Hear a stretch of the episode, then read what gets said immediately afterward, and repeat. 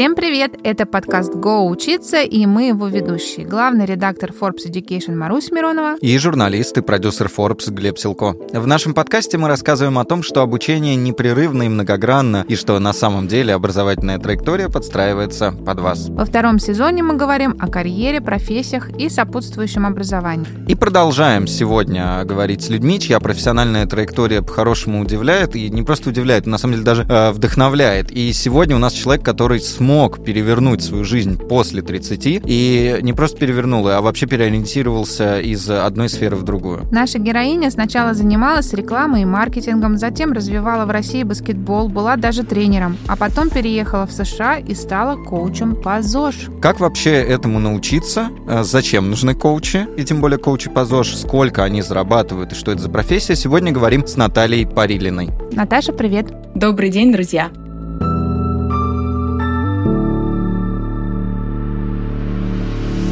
Нам много пишут разных отзывов на, на наши выпуски, на наш подкаст, и среди них встречаются такие, что типа, да, все классно, очень здорово вы рассказываете про образовательную траекторию, как найти себя, как определиться, но акцент а, в основном у нас получается делать на молодежь, да, на тех, кто э, со школьной скамьи должен выбрать себе какой-то ну, путь. как Жоры, который в 6 лет сел уже программировать. Да, а и вот нам более взрослые люди люди говорят, а что делать, если я вот понял, что выбрал неправильную профессию, работу не там, где бы хотел, а очень страшно что-то в жизни поменять. Как вообще можно что-то изменить, решиться на эти изменения, когда тебе 30-40 лет? Ты поменяла профессию, как мы знаем, даже не один раз. Реклама — это одна сфера, потом тренер баскетбольной команды — другая сфера, вообще управление в спорте — это практически третья, да, уже получается история.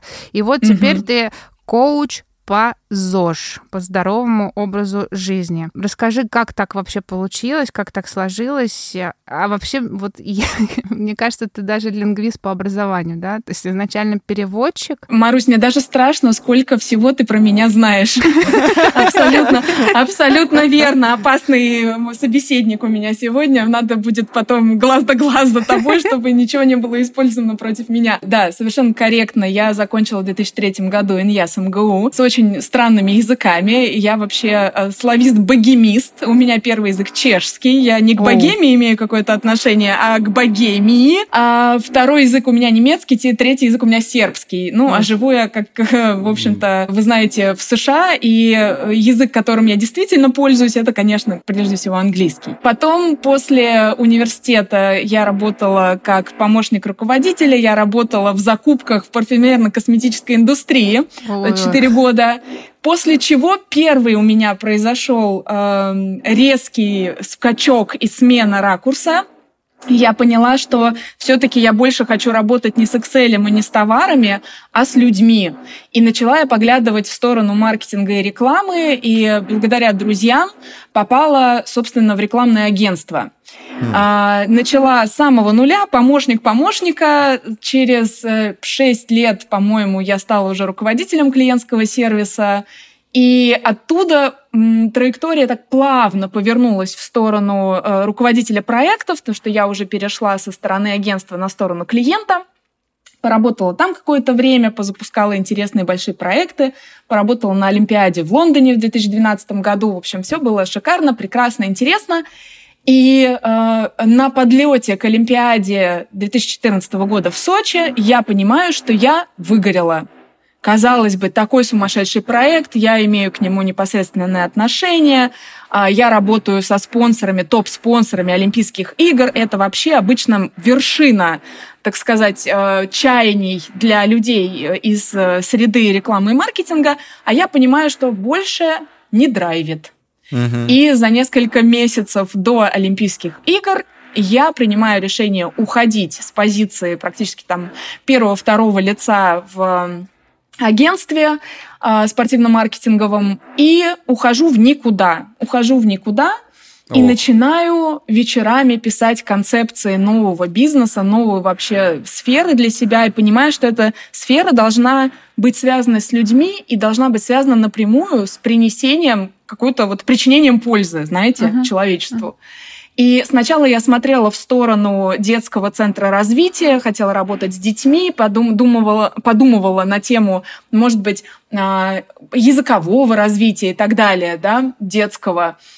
И вдруг внезапно я возвращаюсь в баскетбол. Что значит возвращаюсь в баскетбол? Я с 8 лет играла, э, то есть занималась в секции, потом меня перевели в школу Олимпийского резерва, по баскетболу. И я играла всю жизнь, я играла за сборную университета, пока травмы Господи, позволяли мне, это извините, делать. пожалуйста, мурашки страшно уже. Столько всего. Мурашки. Ну да, ну как можно, ну ладно, не знаю, успеть все это. Прости. Ну вот просто, Марусь, нам много лет уже, поэтому кажется, что мы так много Ну подожди, подожди, в а, выпуске Жоры выяснилось, что мне вот 40, не больше. Так мы ровесницы да, с тобой. Да, да, друзья, друзья, вот. да, да. Ну я просто, мы молоды. просто послушаю историю. Так, так вот, да, э, после десятилетнего э, перерыва я вернулась в любительский баскетбол, э, узнала, что знакомые снимают зал, играют два раза в неделю, начала ходить снова вот, тренироваться после большого-большого перерыва, потому что в момент работы в рекламном маркетинге ты вообще себе не принадлежишь. Какой-то момент ты понимаешь, что твоя жизнь рабочая занимает больше, чем световой день, и ну, на, на, ни, ни на что другое ни сил, ни времени не остается. И это, наверное, было еще одним мотивом для меня, почему я так дальше больше не хочу. Угу. Ну, это, кстати, и важно я нач... в контексте нашего второго сезона про профессию. Это вот важно учитывать, потому что действительно это бич этого направления рекламы и маркетинга, что если ты работаешь, а, ну, по-настоящему отдаешься делу, то, в принципе, можно забыть о личной жизни, да, о каком-то развитии. Только профессия, только хардкор. Да, по сути, так и было. И когда я там в районе 30 лет первый раз попала на прием к кардиологу, потому что мы должны понимать, что а, ну, мало того, что, в принципе, руководящие позиции, они такие, ну, более стрессовые, да, ну, а клиентский сервис сам по себе, он такой, что если у тебя, во-первых, у тебя два телефона, с которыми ты спишь, ешь, простите, ходишь в туалет. И если твой телефон звонит, это обычно не по поводу того, что тебя хотят поблагодарить за хорошую акцию проведенную. Чаще всего тебе звонят, потому что где-то случился на одном из ста проектов, случился какой-то косяк, который тебе в моменте просто в секунду на подлете нужно разрулить. Поэтому, конечно, количество седых волос, количество сердечно-сосудистых заболеваний в этот период неуклонно растет. Вот. И я поняла, что, на, наверное, если все-таки у меня планы а, на длительную активную жизнь, а не на, а, знаете, есть прекрасный мем, как вам удается так хорошо выглядеть в 60, потому что мне 30.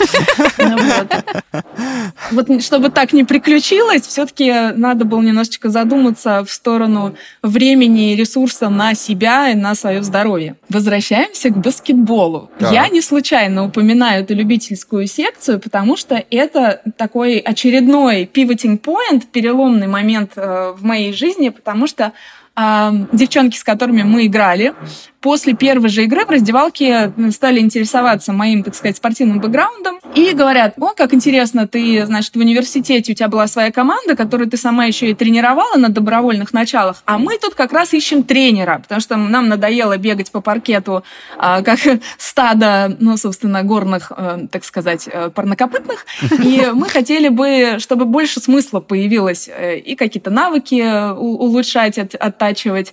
А не хотела бы ты с нами поработать? Работать. И вот на этом месте мои мозги из детского центра развития начали плавно переворачиваться в сторону э, секции дружелюбного баскетбола. Mm.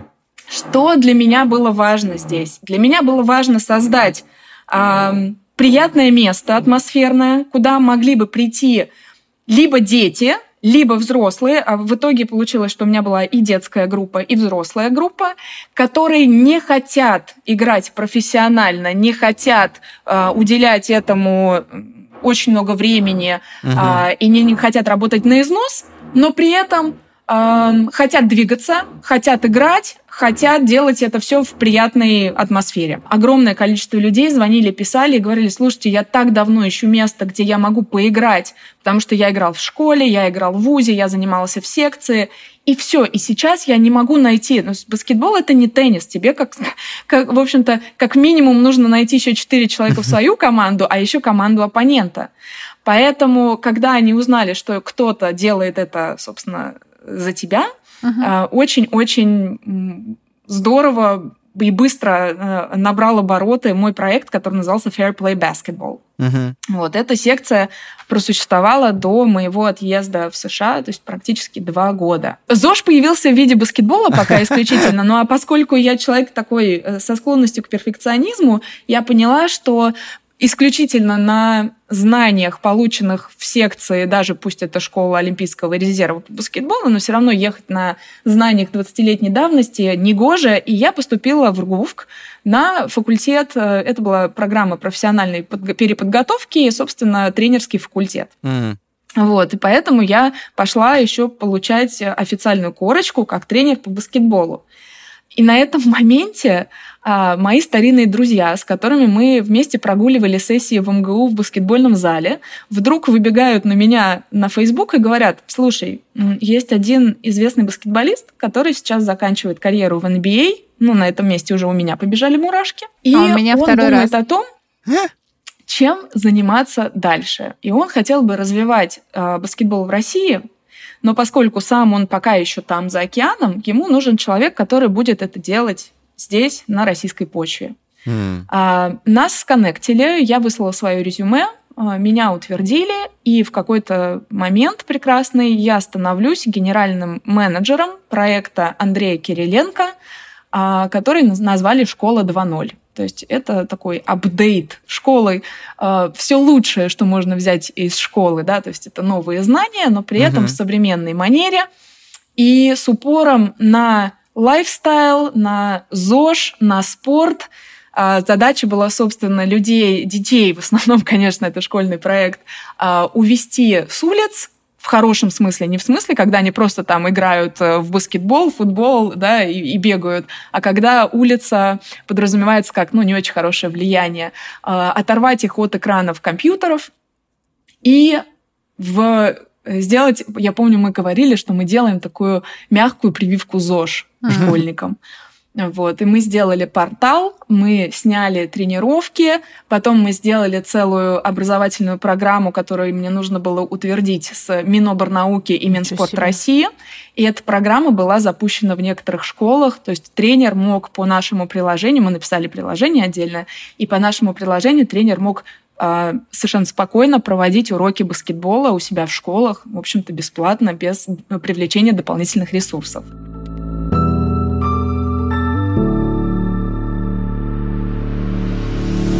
Здесь мои критические друзья, которые говорят, что классно выбирать свой профессиональный путь в 20 лет, а ты мне расскажи, как в 30-40, наверное, все равно а, найдут а, здесь а, маленькую опору для своей критичности и скажут, ну, конечно, ушла, значит, из рекламы, из маркетинга с топовой позиции, наверное, с очень большой зарплатой, и вот прям вообще ничего не делала, мечтала, что-то придумала, и здесь вот э, баскетболист из MBA на нее снизошел, и вот все так прекрасно звучит. Скажи, пожалуйста, по, по деньгам просела или насколько сложно было работать и реализовывать эти проекты? Потому что звучит прям как будто бы все на драйве, классно и легко произошло. Марусь, действительно, звучит так, когда ты смотришь, э, ну, наверное, с перспективы 10 там, лет назад, э, оборачиваешься, ну, 8 да, лет назад, то выглядит достаточно бесшовно. По факту, конечно, с очень неплохой зарплатой руководящей позиции, причем международного спортмаркетингового агентства, а ты уходишь в никуда, и ты не знаешь, когда появится что-то другое. То есть здесь нужен, конечно, во-первых, дух авантюризма, uh-huh. а во-вторых, нужна, ну, хоть какая-то минимальная подушка безопасности. В моем случае это было просто безумие. Это был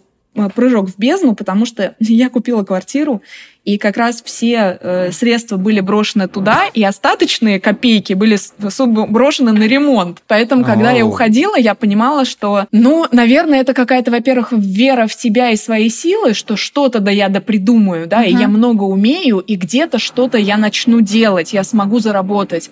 Но и плюс ну, авантюризм, безусловно. Между вот этой вот э, окончанием работы, между началом секции было несколько месяцев, и в эти месяцы я делала какие-то подработки, да, как проектный менеджер, как э, менеджер клиентского сервиса. Я выходила на какие-то проекты краткосрочно все-таки, когда uh-huh. я чувствовала, что кубышка уж совсем пустеет. И плюс, конечно, баскетбольная секция, друзья мои, но надо понимать, что это больше хобби. Uh-huh. Это было не про заработок.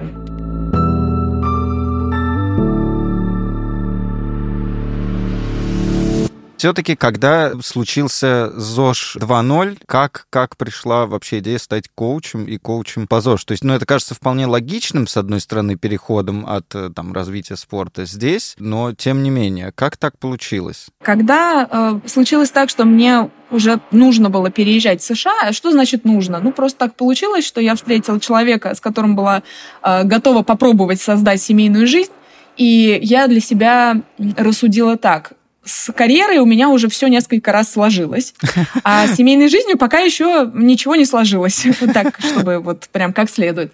Поэтому я решила попробовать. Ну и было понятно, что человек, конечно, в Москву переезжать не будет, поэтому, ну, видимо, мне придется переезжать в Нью-Йорк. Хотя, когда мы знакомились, я очень четко, вот на первом же свидании мне человек говорит, я нахожусь в состоянии развода и второй раз замуж, а, вернее, второй раз я не женюсь, а я ему на это говорю, я была уже несколько раз в отношениях на расстоянии, э, я больше в, эту, в этот вагон не впрыгну и никуда переезжать я не собираюсь. Ну, вот так они пообщались. Пара. Да, да, да, да. Идеальная да. пара абсолютно. Э, в декабре будет 8 лет, как мы вместе, и у нас четырехлетняя дочь подрастает. Вот, вот как-то так. Зареклись, называется оба. Ну.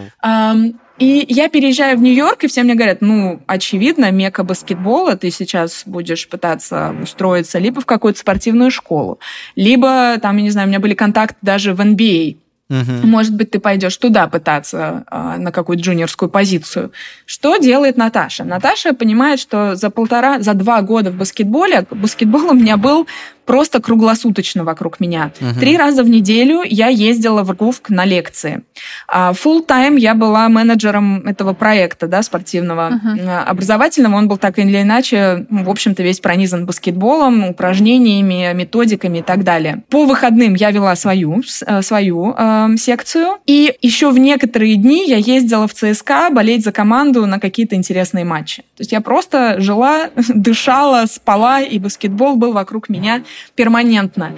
И я поняла, что я просто переела. То есть даже если вы очень любите какие-то конфеты, и вы будете их есть на завтрак, обед и ужин, поверьте мне, достаточно быстро вас начнет от них тошнить. Uh-huh. И я поняла, что вот все, новая веха, давайте смотреть в новом направлении. Конечно, было непросто. Я уже точно понимала, что меня манит и интересует сфера, связанная со здоровьем, образом жизни, но дальше меня начинало разрывать на тысячу маленьких обезьян, потому что мне интересна физическая культура и спорт, uh-huh. при этом мне интересно питание, нутрициология, диетология, при этом мне интересна психологическая составляющая, компонент, почему же, если мы все знаем, как нам надо питаться и что нам нужно двигаться, почему же 90% собственно этого не делают? То есть, видимо, так, так, так. А есть а почему, какие-то... а почему, почему сразу, сразу вот хочется узнать, почему же мы не делаем?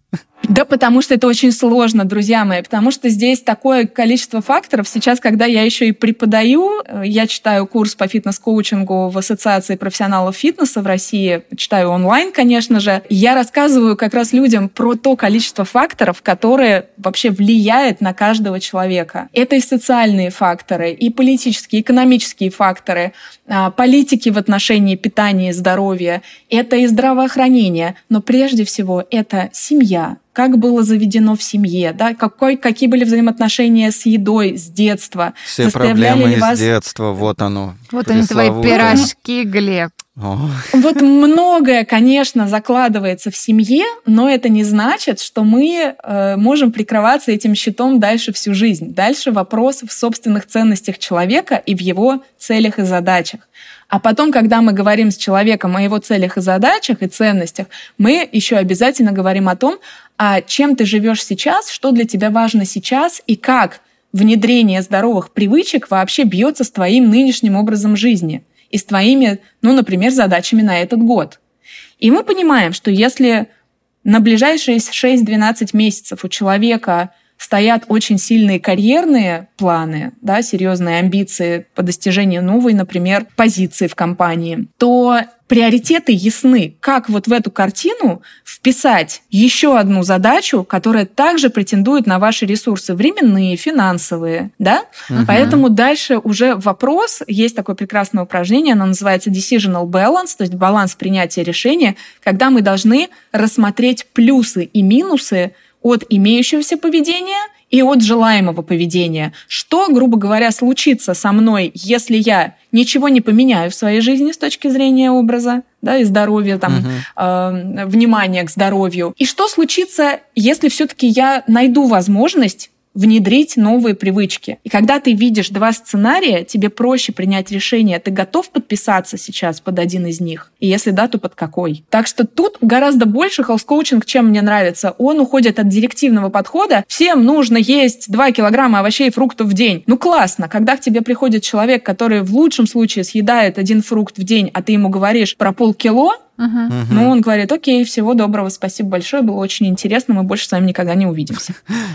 когда ты пытаешься встретиться с человеком в той точке, где он находится, и ты говоришь, окей, я вас слышу, я вас понимаю, действительно бывает очень непросто начать употреблять больше овощей и фруктов, если нет такой привычки, если это не было заведено в семье, если вы живете там, где климатически наличие свежих овощей и фруктов проблематично, или это дорого стоит. То есть, видите, как будто, во-первых, появляется больше эмпатии, uh-huh. вы uh-huh. не критикуете человека, а вы даете валидацию тому, что с тобой все окей, я понимаю, ты так живешь, потому что у этого есть определенные обстоятельства. Uh-huh. И человек перестает защищаться, и он открывается. И он говорит, как круто, вот вы первый человек, который меня не шеймит за это. Uh-huh. И он готов дальше размышлять, uh-huh. какие шаги реально ему по силам даже вот в этой вот ситуации. И мы начинаем изучать, а можем ли мы больше получать, например, клетчатки из э, замороженных овощей да, или ягод. Uh-huh. И выясняется, там люди приходят с огромным количеством, конечно, мифов, заблуждений, вопросов по поводу ЗОЖ, по поводу питания в частности, очень много страхов, люди запуганы э, беспощадным маркетингом современным, и многие люди приходят прям со списком того, чего они не едят. Угу. То есть мы начинаем изучать, а насколько вообще э, правильно было исключать абсолютно нормальные э, нутриента богатые, э, богатые полезными веществами продукты из своего рациона, и выясняется, что научной подоплеки в половине случаев, да даже, наверное, в 80% случаев просто нет. Просто это какие-то пугалки недобросовестных специалистов и маркетологов. Угу.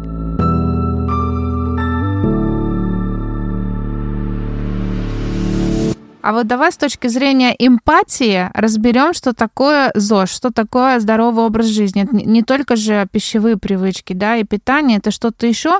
Но вот э, давай не со стороны стереотипов. Наверняка многие из нас действительно думают, что это вот обязательно спорт с утра до ночи, это 5 литров воды в день, это только фрукты и овощи, и спать по 12 часов. И этот список, он совершенно нереален, и ну, многие из нас просто не могут это осуществить жить в нормальной своей обычной жизни. Вот ты как эмпатичный человек, расскажи, что такое ЗОЖ э, ну, для нормальных людей. Ну, то есть я упрощу. То есть вот ЗОЖ, когда ЗОЖ хочется и здорово, и здорово, но как-то у нас так получается, что если здорово, то это совсем не здорово. А есть ли, чтобы вот и вкусно, и, и точка, и весело, и все Баланс, да. Можно ли я слышу здесь баланс? Два я слышу здесь два интересных вопроса-запроса. А, во-первых, Марусь, хочу тебе сказать спасибо за то, что ты на самом деле пошла шире среднестатистического понимания представления о ЗОЖ.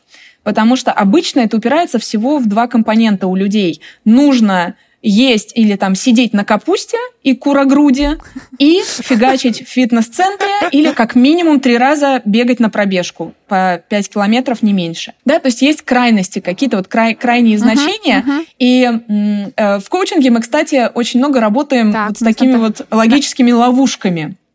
Да, потому что э, это явная ловушка, которая называется все или ничего, или там черно-белое мышление. Либо я буду пять раз в неделю заниматься спортом и сидеть на гречке с курочкой, либо нет смысла даже начинать. А вот, вот смотрите, это не у меня ЗОЖ. сразу тогда такой вопрос, вот на, на прям моем примере, когда сезон, весна, лето и там осень совсем холодно, я люблю бегать, но я такой ленивый бегун, и я хожу там два раза в неделю, где-то делаю 3-4, э, ну, в основном два. А, Километра. Да, да, да. А, Я ЗОЖ или не ЗОЖ? Во-первых, судить по одному какому-то компоненту было бы странно. Ага. Вот рассказываю пример. Представляем, что человек у нас три раза в неделю бегает, даже по 5 километров, при этом сидит на преимущественно пище глубокой переработки, фастфуде, а, сладкие газировки в рационе, очень много алкоголя по вечерам, наркотические вещества. Вот это ЗОЖ или не ЗОЖ? То есть суммарно как будто бы Мгм. бег уже тут не имеет э, роли, да, не играет роли, не имеет значения. Вот, поэтому мы смотрим компоненты. Вот я э, люблю health коучинг за то, что это подход 360 градусов. Такой подход очень любят рекламщики. Марусь не даст Да, да, соврать. да. Подход 360 градусов, когда ты, ну, в общем-то, все каналы закрываешь, да, в коммуникации с клиентом. Вот здесь то же самое.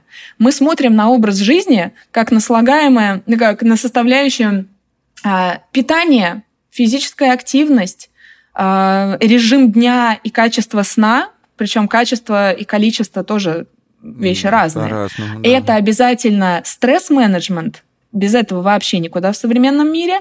И это даже социальные связи все равно можно отнести к ЗОЖ, потому что человек, у которого проседает социальная сторона, скорее всего, будет закрывать эту потребность какими-то не очень зожными способами. Поэтому и туда мы тоже смотрим. Вот это, получается, то, что вы назвали, это такой своеобразный чек-лист. И я понял, слушая его, что я вообще совсем не про ЗОЖ, как бы мне э, не хотелось. И, судя по всему, когда я понимаю, э, я вот сейчас осознал, что я не про ЗОЖ, мне захотелось помощи. И вот за помощью я, получается, как раз пойду к вам. В- При Как хорошем коучу. раскладе, да. Э, Объясню, почему я так говорю нескромно. Дело в том, что эм, специалисты, условно назовем их так, которые работают э, со сферой ЗОЖ, не все одинаково полезны. Вот как, как с йогуртами. А, Что я имею в виду?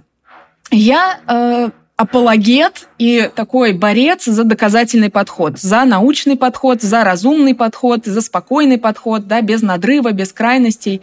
Но э, за свою пятилетнюю практику наблюдаю огромное количество людей, которые оперируют э, недоказанными совершенно вещами, недоказанными инструментами работают. Что я имею в виду? А, причем, когда я даже читаю лекции в разных в разных институтах, в разных местах про ЗОЖ, я всегда рассказываю про пирамиду доказательности, я всегда рассказываю про научную э, подоплеку э, каких-то рекомендаций. Потому что, опять же, когда вы приходите к специалисту, он начинает на вас вываливать какой-то объем информации для того, чтобы вы были спокойны за то, что эта информация вываренная, а не просто мнение отдельного специалиста, черт возьми, приходится самому начинать разбираться в вопросе. Мгм. То есть, грубо говоря, в нашем современном мире навык критического мышления и фильтрации информации супер важен.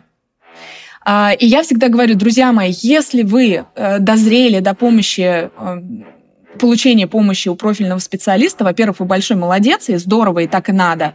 А во-вторых, вам придется заморочиться на то, чтобы выяснить все про этого специалиста. Да? Вам нужно обязательно узнавать э, его образование. Не стесняйтесь спрашивать дипломы, не, не стесняйтесь спрашивать, где он учился, как он поддерживает свою квалификацию. Я, например, не могу расслабить булки примерно никогда, потому что каждые два года мне нужно подтверждать свою сертификацию в США, набирая дополнительные учебные кредиты. Вот, я не могу. Вот я Наталья, получила хочется в как раз- 2017 и все. э, как раз вас перебить и попросить отдельно рассказать о том, э, кто такой на самом деле коуч, чем хороший отличается от плохого и как его вычислить. Вы, в принципе, начали. Вот. Просто сейчас, особенно в России, э, коуч это такое уже стало таким нарицательным. Ругательным. Да, и не в хорошем смысле, потому что засилье инфо-цыган, там каких-то блиновских, еще кого-то, и а- а- разного рода, самых разных э, Ну да, кто не любопытных айтишник, тот специалистов. Коуч, а да, кто да, не да, коуч, что сейчас мы вас айтишник. всех научим, как тут правильно жить. А, вот, э, Вот, да, вот, как бы, вот а за кто эту на фразу самом я, деле, если позволите, зацеплюсь. да, кто должен учить и должен ли и как? Вот объясните, пожалуйста. Спасибо большое за фразу «Сейчас мы вас всех научим жизни». Значит, первый тревожный звоночек. Если вы слышите, что человек, который называет себя коучем, планирует вас чему-то научить или раздать вам каких-то бесплатных, платных, скорее всего, очень даже недешевых советов, бегите, пожалуйста, оттуда как можно быстрее. Это не коучинг. А, В коучинге есть несколько важных моментов. Первый момент – это партнерские отношения с человеком, то есть между специалистом и человеком, который самостоятельно желает долгосрочных качественных изменений. То есть основной запрос человека коучу – помоги мне понять, как мне изменить свое поведение и Как прийти к новому психотерапевтам. результату. Это погранично, да. Действительно, в коучинге очень много инструментов из а, психологии и психотерапии. Мы пользуемся когнитивно-поведенческой психотерапией, мы пользуемся, пользуемся позитивной а, психологией, но, а- опять же, определенными инструментами только, да. И мы, безусловно, не берем на себя задачи, обязательно отдельно надо будет поговорить про границы компетенции, что может делать health coach и чего не может делать. И вот играть в психотерапевта не может. То есть есть все-таки определенные границы здесь. Там, например, человек, если приходит с расстройством пищевого поведения, у него нервная булимия или анорексия, мы не имеем права вести такого человека самостоятельно только в партнерстве с психотерапевтом, даже э, врачом-психиатром иногда. А какой запрос к коучу? С каким запросом приходит?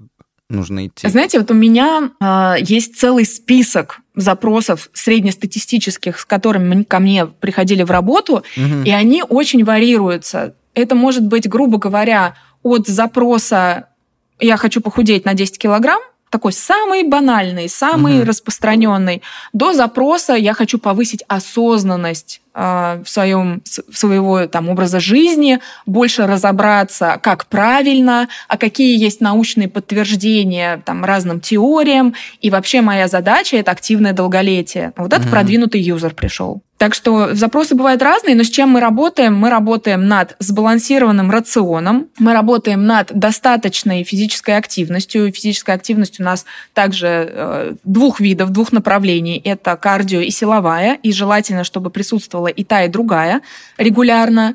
Это, безусловно, распорядок дня и качество сна, и его достаточность, и эм, социальная э, составляющая, и стресс-менеджмент. Вот это вот основные вещи, с которыми мы работаем в процессе.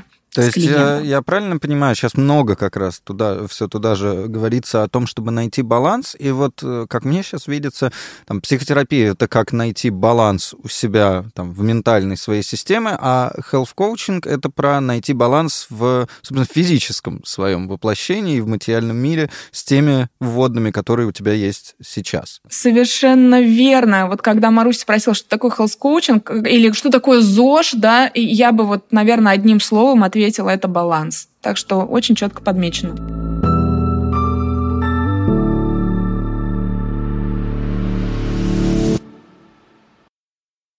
Ну, ты так много всего назвала, честно говоря, ну, совершенно ra- разные сферы. Каждая из них довольно глубокая, и ты уже затронула как раз момент сертификации и обучением. Вот расскажи, вообще, эм, нужно ли э, этому всему учиться, сколько этому нужно учиться, какие есть направления, специальности, э, где ты училась, где ты еще будешь учиться, как ты подтверждаешь свою специализацию, на что мы должны смотреть. То есть ты сказала там, спрашивайте дипломы, какой это должен был быть диплом, Мгм, а мгм, какой это мгм. должен быть сертификат. Ну, просто звучит, Да. я не знаю, звучит, правда, очень объемно. Э, И здорово, что ты это заметила, потому что когда я выбрала для себя, то есть, грубо говоря, изначально было, что же делать, к умным или красивым, спорт или питание, и потом добрые люди подсказали, что наконец можно не разрываться, а можно это все в себе объединить. К тому моменту у меня было уже в анамнезе ну, вот, тренерский диплом, по баскетболу. У меня были онлайн-курсы англоязычные по основам питания. У меня была первая ступень инструктора по пилатесу. То есть, видите, да, меня качало, и я пыталась все-таки понять. И я думаю, так, блин, да я точно не инструктор. Тесно, что-то еще хочется. Про питание классно, но тогда хвост завязнет, да, физическая культура и спорт тоже важны. Uh-huh. И вот health коучинг пришел, э, вышел на арену, случилось бинго, я пошла разбираться, где же этому учатся. Сертификационных программ в США очень много, но, опять же, после двух месяцев изучения опций я поняла, что они очень разные.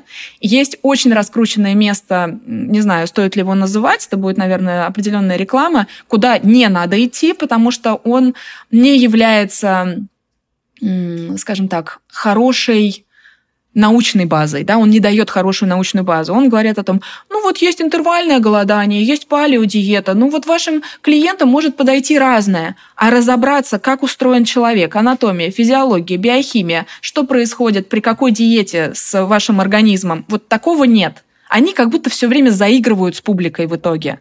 Они очень дорогие, они очень раскрученные. А, я знаю некоторых известных, даже, можно сказать, там, звезд э, из России, которые закончили это, и потом в интервью с Ксенией Собчак эта звезда рассказывает, что она теперь health-коуч, но ничего из того, что она сказала, health-коучингом не является к сожалению. Поэтому, с одной стороны, спасибо, что люди узнали о том, что health-коучинг существует. С другой стороны, не спасибо за то, что они узнали, не пойми, про что в итоге. То есть образ может сложиться совершенно неправильный.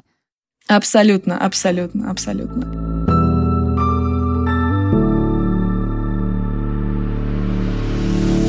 У нас во втором сезоне есть новая фишка. Это короткий блиц, вопросы и ответы. Э, и я передаю сейчас слово Глебу. Пытай. Легко ли быть коучем по ЗОЖ? Нет, но очень интересно. Мне тяжело быть в рутине, да, мне тяжело быть в дне сурка, и когда все одно и то же, одно и то же. Вот как у меня для примера было в закупках. Раз в две недели ты выгружаешь остатки, ты выгружаешь продажи, ты сравниваешь, ты делаешь заказ. И вот это день сурка 4 года. Можно сойти с ума. Для меня это мой персональный кошмар. Здесь каждый человек настолько уникален, казалось бы, мы настолько все похожи, у нас все базовые потребности похожи, но уникально то, что стоит за запросом человека, а, какие мотивы, какие ценности, что как он живет свою жизнь сейчас. То есть каждый раз история не повторяется, каждый раз это что-то новое, ужасно интересное, и это для меня сильный драйвер. Новизна э, и бесконечная глубина мира другого человека. И это, наверное, компенсирует то, что если ты работаешь на себя, ты должен быть в одном лице и проект менеджер и пиарщик, и маркетолог, и хороший специалист, который постоянно учится и развивается, и человеком, который хорошо планирует свое время, да, как любой человек на фрилансе, например. А, поэтому по ходу пьесы ты должен получать новые какие-то навыки, скиллы и быть таким человеком-оркестром. Это бывает тяжело, и когда общий упадок сил э, или выгорание случается, нету другого члена экипажа, который тебя будет тянуть, пока ты в упадке. Да? Ты должен сам себя вытягивать. Вот это сложно. Вместо вопроса о том, работа health coach, это работа 5-2 с 9 до 6 или что-то иное, я задам другой, потому что в целом понятно, что это уже э, точно не 5-2, иначе это был бы ваш э, персональный mm-hmm. кошмар. а, а бывают ли а, у health coach а, не, не, не health дни, не health времена? Может ли health coach себе что-то такое не health позволить? Грешны ли вы? Сто процентов. Послушайте, сто процентов. Вот это важный вопрос, ребят, потому что для коучинг хорош тем, что ты, если ты не ментор, да, то есть ты не должен быть экспертом и идеальным сценарием для другого человека. Потому что все ответы ты помогаешь человеку найти в себе. Я не свой идеальный образцово-показательный образ жизни натягиваю на второго человека, а мы формируем его персональный tailor-made вариант. Да? Поэтому мой образ жизни, конечно, э, я проповедую принцип э, practice what you preach, то есть если я учу других людей э, забалансированно питаться и достаточно двигаться, то я стараюсь внедрить столько полезных привычек, сколько я сейчас – со своим уровнем стресса и загруженности могу себе позволить. Поэтому я говорю всегда, что а, мой сценарий не идеальный, я не идеальна, я человек, у которого есть четырехлетний активный ребенок, который не спит с рождения, и свои нюансы какие-то жизненные. И, конечно, у меня бывают периоды, когда мой ЗОЖ чуть более зожен в общепринятом да, понимании и чуть менее зожен. И это тоже нормально. И я знаю, как встать на рельсы, когда моего ресурса станет больше. Как стать коучем по ЗОЖ в 2022 году? Сейчас будет нескромно, если можно. Можно. Прийти ко мне на консультацию для выстраивания персонального пути, персонального развития, чтобы не купить дорогостоящее образование, которое не принесет нужного результата, после которого вы потеряете много времени, много денег, расстроитесь, разочаруетесь и, может быть, никогда не попадете в профессию вот так, как можно было бы в нее попасть. Потому что э, перечислить все добросовестные и недобросовестные школы за один выпуск будет невозможно. Очень большое количество нюансов. И на такой консультации я как раз больше рассказываю про доказательный подход, как не ошибиться и какие есть варианты, если вы находитесь за рубежом или если вы находитесь в России, но готовы обучаться либо на а, английском языке, либо только на родном русском языке. Поэтому сценариев много, можно найти то, что подойдет для каждого. И последнее. Можно ли стать миллионером, будучи health-коучем? Вообще стоит ли идти э, в эту профессию за деньгами? И насколько для health balance важны деньги? Ох, какой интересный вопрос. А, а можно ли нет. стать миллионером? Рублевым точно да, долларовым. Возможно, видите, тут какой интересный момент. Если вам удастся создать продукт, который сможет массово продаваться, если вы поймете, как масштабировать бизнес, не потеряв коучинговую составляющую, то вы откроете сундук с драгоценностями. Я все еще решаю эту задачу. У меня есть мысли. Я планирую в следующем году запустить такой продукт, но гарантий нет как мы понимаем.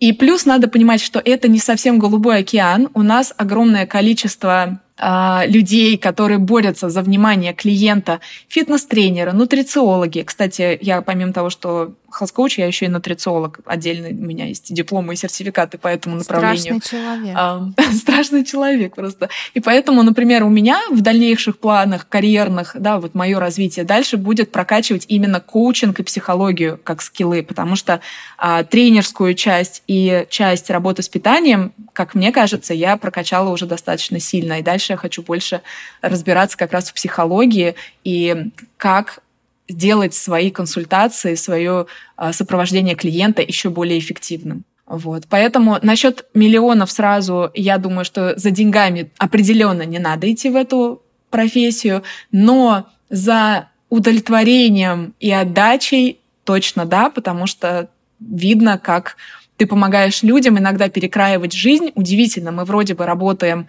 над образом жизни, над ЗОЖ, над там, здоровьем, а люди в процессе работы уходят из, такти, из тактич, токсичных отношений, меняют работу э, на ту, которая нравится больше. И вообще просто, просто жизнь начинает совершенно по-другому идти. И под занавес выпуска я все-таки спрошу для тех моих критичных друзей, которые хотят что-то поменять в своей жизни, какой твой главный совет? Как можно не бояться остановиться, подумать, осмыслить все и, и принять тот э, шаг, который приведет тебя к чему-то новому? Как распрощаться с привычным, но не очень, наверное, э, правильным для тебя, раз ты не получаешь удовольствия и задумываешься, что что-то не так?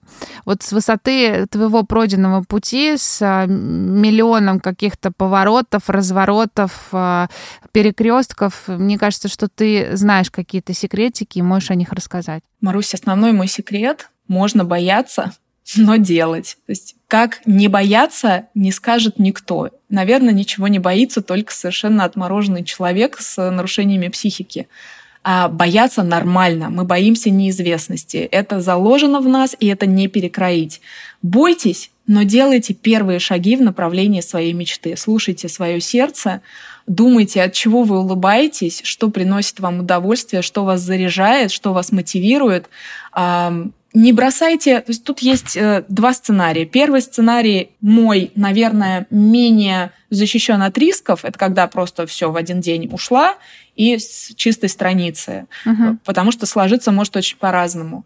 А сценарий, когда вы плавно начинаете присматриваться, вы сходили на консультацию, вы с кем-то пообщались, вы взяли обучение, не уходя с той работы, которая есть сейчас, вы узнали больше о своем будущем предмете, да, а, желаемом, так сказать, с точки зрения а, смены курса профессионального, вы примерили на себя, вы взяли одного человека в сопровождение. И если вы поняли, что да, это оно, и да, я чувствую силы, я найду здесь нишу, место под солнцем, тогда вы сделаете уже какой-то более-менее кардинальный э, разворот и пойдете заниматься только этим. Но можно делать это постепенно. Угу. Спасибо большое. Мне кажется, ценно. Главное решиться. Мой э, самый главный вывод, хочу им поделиться с тобой, Глеб, с тобой, Наташа, с вами, дорогие слушатели, что я вот пока слушала, осознала, что ЗОЖ, здоровый образ жизни, у нас э, в первую очередь ассоциируется со здоровьем. То есть вот э, первая ассоциация, и вот это вот все занудство, правильное занудство, но тем не менее, да, там питание, спорт, сон и так далее. Но а, в этом термине есть еще слова образ и жизни. И образ это не что-то конкретное, это что-то, что ты себе представляешь, как ты себе это представляешь, да? Это, то есть нету конкретного образа этой здоровой жизни. Каждый выбирает этот образ для себя комфортный, комфортный и, а, и применимый, да, получается. И жизнь надо не забывать жить. Гонясь за своим, наверное, да, гонясь за своим здоровьем. Здоровый образ жизни — это в первую очередь жизнь, которая подходит тебе, и она заключается, наверное, в том, что ты какие-то здоровые привычки, какие-то правильные вещи просто применяешь в эту, пускаешь в свою жизнь, но они должны быть комфортными. Друзья. Спасибо Слова. тебе большое за этот вывод, потому что действительно я всегда говорю, друзья, не надо, если вы себя насилуете и делаете что-то из-под палки, значит, это вам не подходит, и это не ЗОЖ. Все в зал, но не все. Подумайте все в зал, но не все. И не в зал, а в бассейн. И не все и в, зал, в бассейн, а в, лес, а в лес, да, на Теренкур. Да. Спасибо большое, было очень интересно. И Всем на самом нам деле действительно... образа жизни. Да, есть над чем задуматься каждому из нас. Надеюсь... Бережем себя и своих близких. Точно.